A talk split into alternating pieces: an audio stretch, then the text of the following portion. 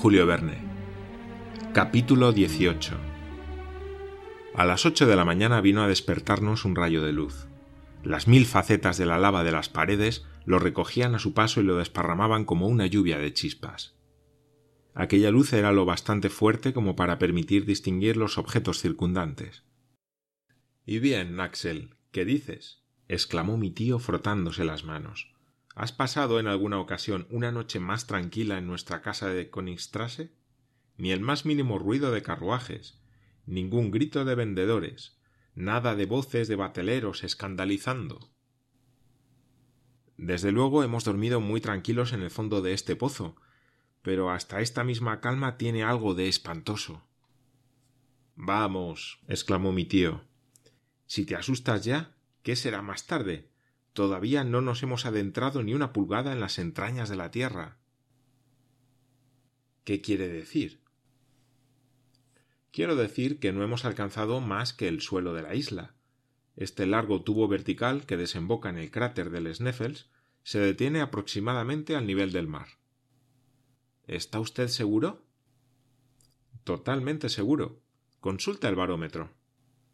En efecto, el mercurio, que había subido poco a poco en el instrumento a medida que se efectuaba el descenso, se había detenido en veintinueve pulgadas. ¿Lo ves? continuó el profesor. Aún no tenemos más que una atmósfera de presión. Solo más tarde vendrá el manómetro a reemplazar a este barómetro. En efecto, aquel instrumento se iba a volver inútil en el momento en el que el peso del aire superase su presión, calculada al nivel del océano. Pero ¿no hemos de temer que al continuar creciendo la presión resulte peligrosa? pregunté.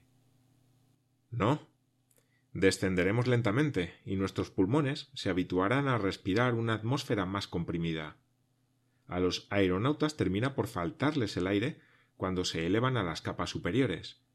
Y a nosotros, en cambio, quizá nos sobre. Prefiero esto. No perdamos ni un instante. ¿Dónde está el paquete que nos ha precedido en el interior de la montaña? Recordé entonces que la noche anterior lo habíamos buscado en vano mi tío preguntó a Hans, quien tras haber mirado atentamente con sus ojos de cazador, respondió Der Huppe. Allá arriba. En efecto, el bulto se había quedado en un saliente de la roca, un centenar de pies por encima de nuestras cabezas. Acto seguido, el ágil islandés trepó como un gato, y pocos minutos más tarde el fardo estaba con nosotros. Ahora dijo mi tío, desayunemos, pero hagámoslo como personas que quizá tengan que hacer un largo camino. La galleta y la carne seca fueron rociadas con algunos tragos de agua mezclados con ginebra. Acabado el almuerzo, mi tío sacó de su bolsillo un cuaderno destinado a las observaciones. Tomó uno tras otro sus diversos instrumentos y anotó los datos siguientes. Lunes 1 de julio Cronómetro 8 horas 17 minutos de la mañana. Barómetro 29 pulgadas. Termómetro 6 grados. Dirección este-sur-este. Esta última observación se refería a la galería oscura y fue señalada por la brújula. Ahora, Axel, exclamó el profesor con voz entusiasta, vamos a hundirnos verdaderamente en las entrañas del globo. Este es el momento preciso en que comienza nuestro viaje. Dicho esto, mi tío cogió en una mano el aparato de Ruhmkorff que colgaba de su cuello, con la otra puso en comunicación la corriente eléctrica con el serpentín de la linterna, y una luz bastante brillante disipó las tinieblas de la galería. Hans llevaba el segundo aparato, que también fue activado. Esta ingeniosa aplicación de la electricidad nos permitía caminar durante mucho tiempo creando luz artificial en medio incluso de los gases más inflamables. En marcha. dijo mi tío. Cada cual cogió su bulto. Hans se encargó de empujar por delante el paquete de cuerdas y ropa, y cerrando yo la marcha, entramos en la galería. En el momento de sumirse en aquel oscuro corredor, levanté la cabeza y divisé por última vez, a través del inmenso tubo, aquel cielo de Islandia que no debía volver a ver. La lava se había abierto paso a través de aquel túnel durante la última erupción de 1229. Alfombraba el interior con un barniz espeso y brillante. La luz eléctrica se reflejaba en él, centuplicando su intensidad. Toda la dificultad de la ruta consistía en no deslizarse con demasiada rapidez por una pendiente que tenía una inclinación de unos cuarenta y cinco grados aproximadamente. Por suerte, ciertas erosiones y algunos resaltes cumplían la función de escalones, y no teníamos más que descender soltando nuestros equipajes sujetos a una larga cuerda. Pero lo que se convertía en escalón bajo nuestros pies se volvía estalactita en las demás paredes.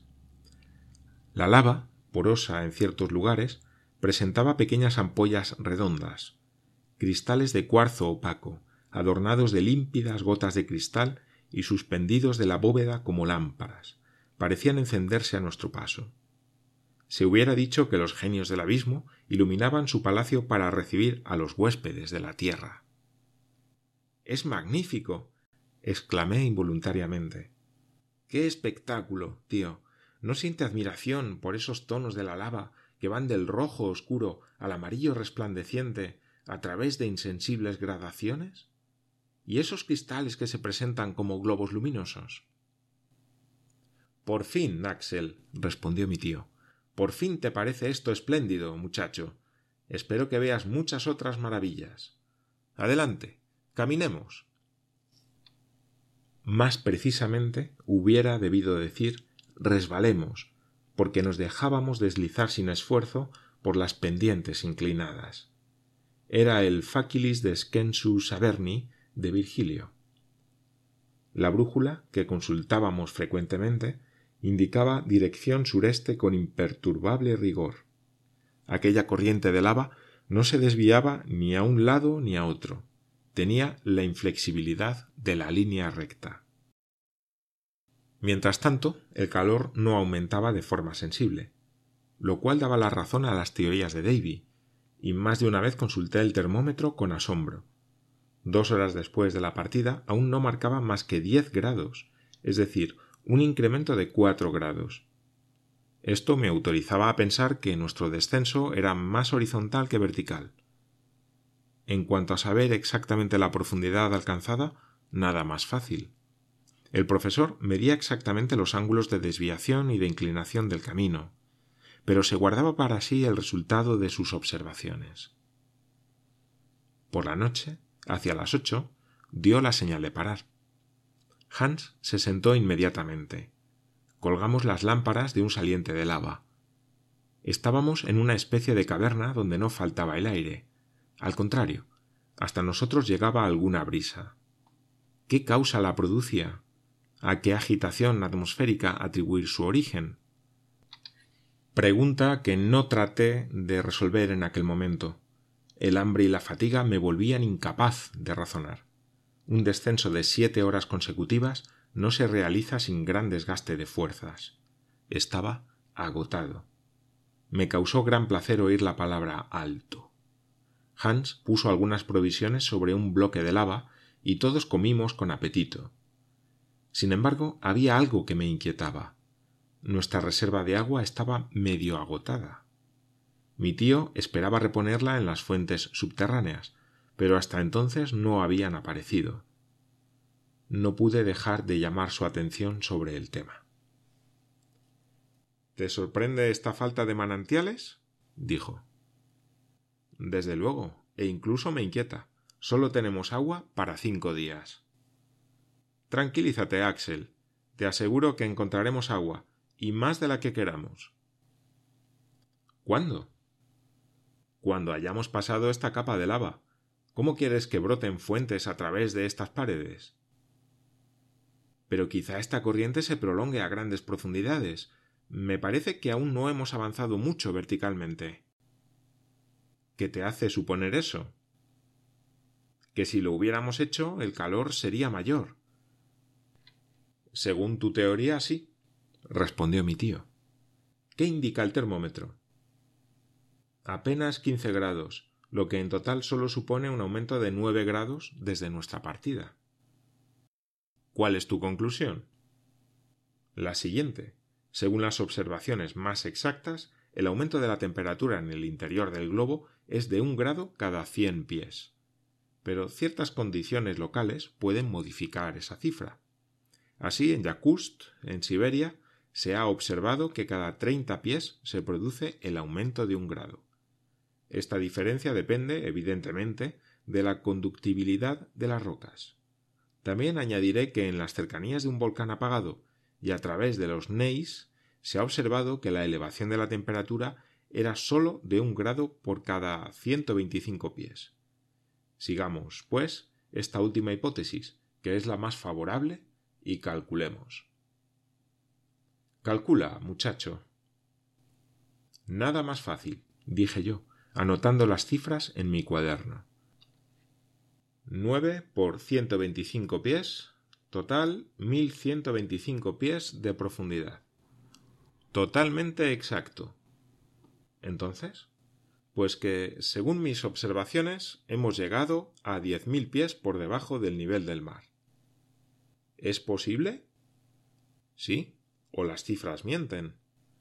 Los cálculos del profesor eran exactos habíamos sobrepasado en más de seis mil pies las grandes profundidades alcanzadas por el hombre, como las minas Kitzbühel en el Tirol y las de Gutenberg en Bohemia. La temperatura, que en aquel lugar hubiera debido ser de 81 grados, era apenas de 15. Singularidad que daba mucho que pensar.